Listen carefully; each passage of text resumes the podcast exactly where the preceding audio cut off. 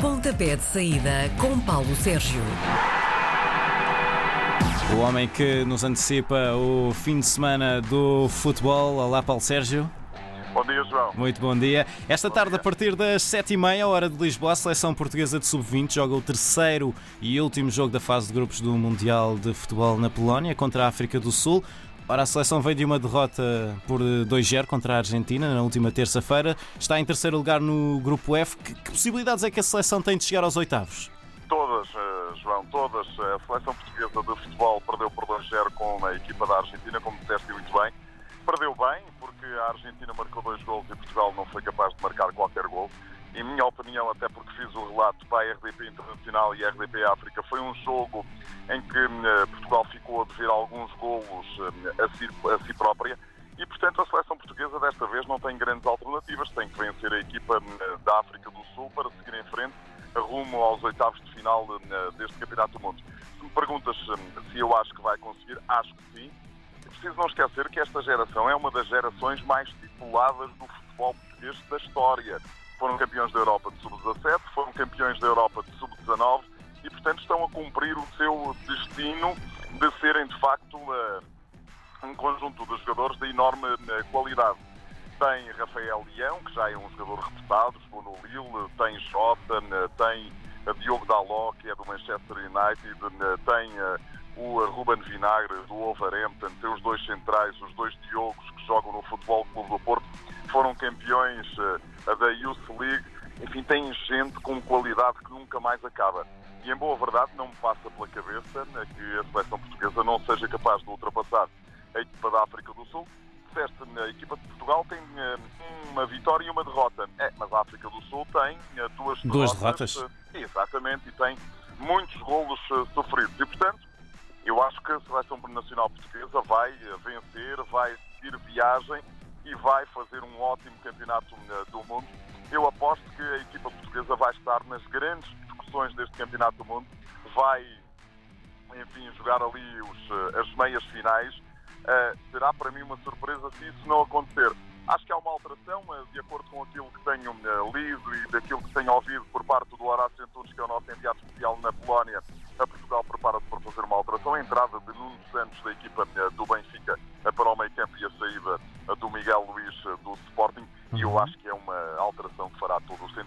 Muito bem, África do Sul, Portugal no Mundial Sub-20 na Polónia, emissão especial na RDP Internacional, mais logo a partir das 7h20 da tarde, em simultâneo com a RDP África. Saltamos para a Liga das Nações. Na próxima quarta-feira começa a Final Four da Liga das Nações. Portugal e Suíça são as primeiras equipas a jogar no Estádio do Dragão. O que é que faltará nesta altura a Fernando Santos afinar? Ahm, ou será que o selecionador nacional já terá pensado quem é que quer ter em campo na quarta-feira? Ah, ah oh, João, eu acredito que já sabe quem é que vai pôr em campo.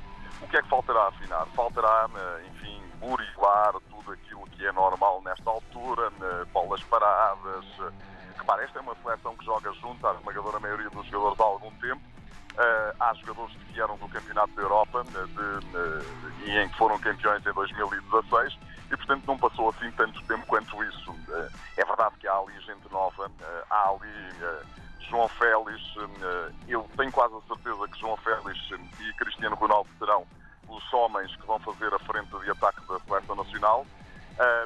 E depois é assim, a equipa eh, juntou-se toda eh, apenas na quarta-feira e, portanto, hoje será o segundo dia de trabalho com todo o plantel eh, reunido. Uhum.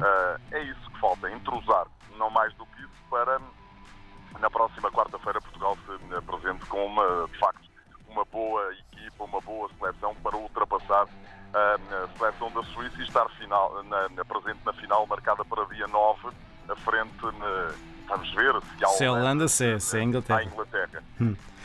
Vou-te confessar, tenho mais expectativa. Para mim será uma surpresa se, até porque joga em casa, Portugal for ultrapassado pela equipa da Suíça. Uhum. Uh, nós chegamos ao campeonato do mundo num grupo em que tinha a Suíça. Perdemos o, perdemos o primeiro jogo em Basileia, mas ainda estávamos uh, de salto alto e de traje uh, de, de- de noite, porque estávamos a festejar o título conquistado em França no Euro de 2016. Depois, quando foi necessário a puxar dos galões, a seleção nacional ganhou os jogos todos. E mais do que ganhar os jogos todos, fez boas exibições. Mais do que isso, quando foi necessário ultrapassar a equipa da Suíça em Lisboa no Estádio da Luz para garantir então matematicamente o apuramento, também o foram capazes de fazer e eu acho que eles não vão perder a oportunidade de uh, garantir mais uma final para o futebol português. Muito bem. Uh, eu, eu, tinha aqui também uma dúvida que é a vantagem de Portugal jogar em casa, já tem a equipa toda junta. A Suíça ainda não tem com eles o, o Shatiri, o jogador que tem mais internacionalizações, ainda está com o Liverpool para jogar a final da Liga dos Campeões amanhã. Este, ano, este ano tem esse problema, que é. Uh... É tudo em cima. É, isto é um, é um enorme problema, porque é assim, a UEFA e a FIFA vão atulhando o calendário de competições. E uh, muitos treinadores já têm andado a dizer exatamente isso, que é uh, qualquer dia, isto tem, temos aqui um problema porque os jogadores não aguentam.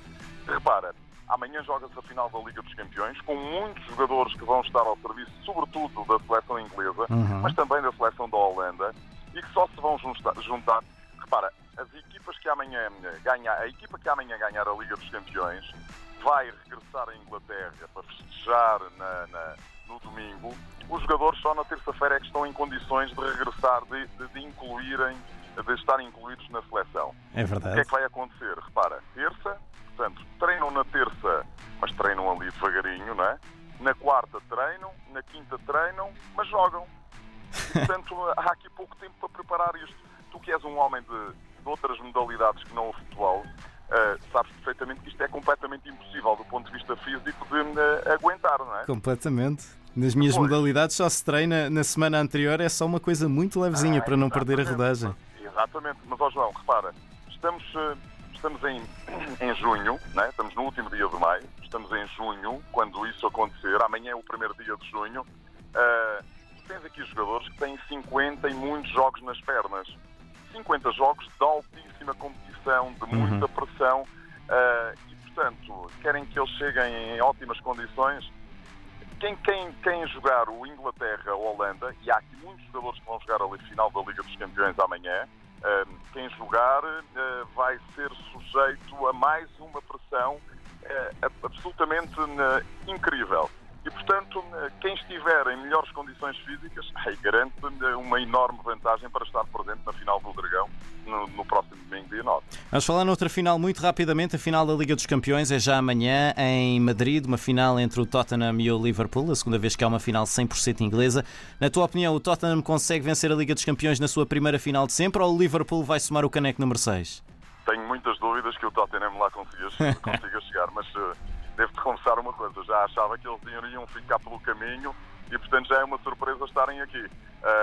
A equipa do Tottenham tem, tem uma, uma formação. Repara, o Tottenham de, não, foi uma equipa que não fez uma única contratação esta temporada e, portanto, mantém-se exatamente, mantém exatamente a mesma equipa que tinha há um ano quando terminou a época passada. O Liverpool Uh, é o Liverpool. O Liverpool teve uma derrota na Liga Inglesa e conseguiu não ser campeão. Apenas uma derrota frente ao campeão Manchester City.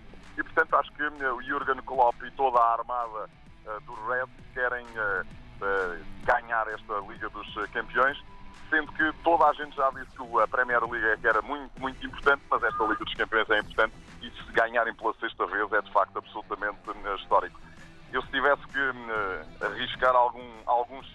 ah, era no Liverpool, indiscutivelmente. E se for o mesmo resultado dos jogos entre os dois uh, que aconteceu na Premier League, vai ser 2-1 para o Liverpool. Vamos Bem, ver se é assim ou não.